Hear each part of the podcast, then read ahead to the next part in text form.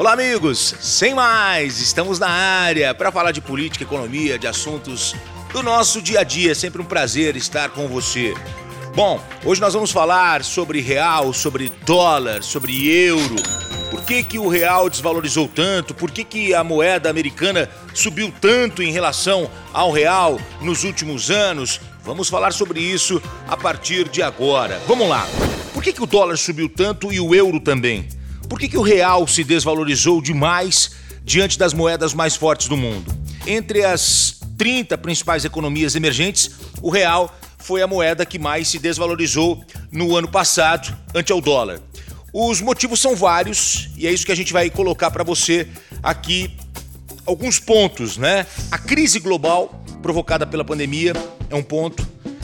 Um aumento da tensão entre os poderes em nosso país, a dívida interna ainda mais por conta da pandemia e a impossibilidade de reformas no momento, deixando a moeda brasileira muito volátil, né?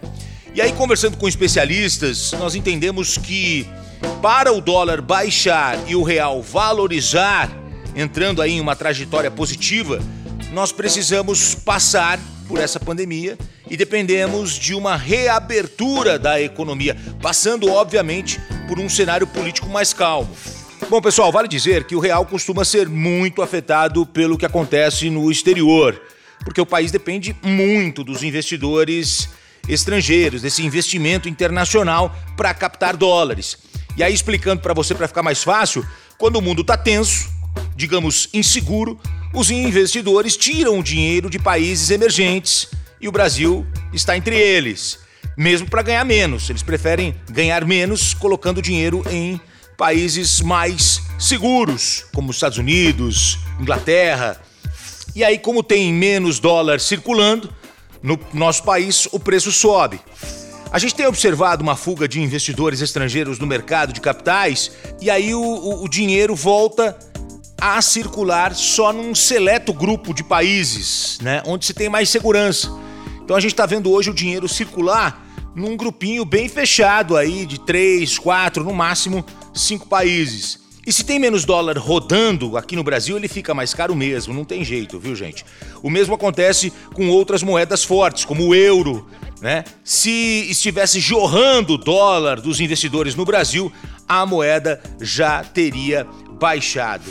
Com o dólar alto, dois setores se complicam bastante: quem quer comprar dólares e quem precisa importar. E aí, tudo que vem de fora tem o preço elevado. Podemos dizer componentes eletrônicos, combustível, entre outros. Mas, por outro lado, tem quem lucre, né? Quem exporta, por exemplo, e recebe em dólar ou outra moeda.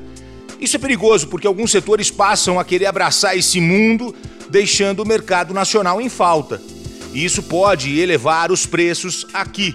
Exemplo da carne, do frango e de outros produtos como café, açúcar. É, você vai vender para o Brasil, você recebe em real. Se você vende para outro país, você recebe em dólar. Com essa valorização da moeda americana, fica muito mais, digamos, interessante. Alguns pontos que podem influenciar na queda ou na subida do dólar.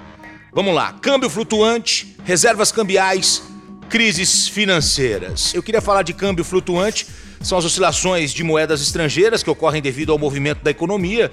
O termo flutuante aqui explica bem, né, o movimento de entrada e saída dessas moedas da economia brasileira. No Brasil, a nossa taxa de câmbio varia segundo o mercado. É, o segundo ponto que eu mencionei foi reservas, ah, foram as reservas cambiais. Em resumo, as reservas são o que o país acumulou de moeda estrangeira e ouro nos últimos tempos. O que você tem de reserva para pagar? Fornecedores internacionais ou para negociar no estrangeiro?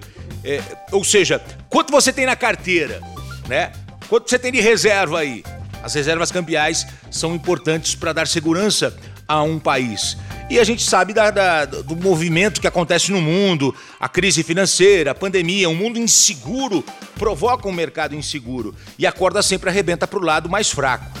No mercado financeiro é assim também. É fácil observarmos países mais ricos ficando mais ricos ou saindo antes da crise do que os países pobres ou emergentes. a gente pode falar também nessa conversa sobre a questão da política internacional. É, hoje nós temos é, uma influência externa direta na economia, principalmente por causa de dois países, Estados Unidos e China. E o que acontece nesses dois países acaba influenciando diretamente no mercado interno. Você lembra do conflito entre o Trump e a China? Isso deixava o mercado em polvorosa. Também aqui no Brasil, com a mexida direta no mercado de ações e a valorização do dólar. Foi até nesse momento aí que o dólar deu aquela disparada. Vale dizer que o real se desvalorizou em relação ao dólar e em relação a outras moedas, como o euro e a libra esterlina já de alguns anos para cá, né? O que acontece com o real se repete com a moeda sul-africana, com a lira turca, com o peso mexicano e outras moedas. Não é apenas o Brasil que sofre essa desvalorização. Os países emergentes estão mais fracos nessa pandemia em relação às economias potentes, porque o impacto econômico e fiscal é muito maior. Eu diria que a palavra é instabilidade. Um mundo instável um momento instável, um mercado instável. Era sobre isso que eu queria falar com vocês é, aqui no nosso podcast. Espero que você tenha gostado, espero que você tenha curtido. Mande a sua mensagem, conta pra gente o que, que você tá achando e vai ser sempre um prazer conversar com você. Muito obrigado, a gente volta na próxima semana. Grande abraço, eu sou Reinaldo Gotino, esse é o nosso podcast Sem Mais.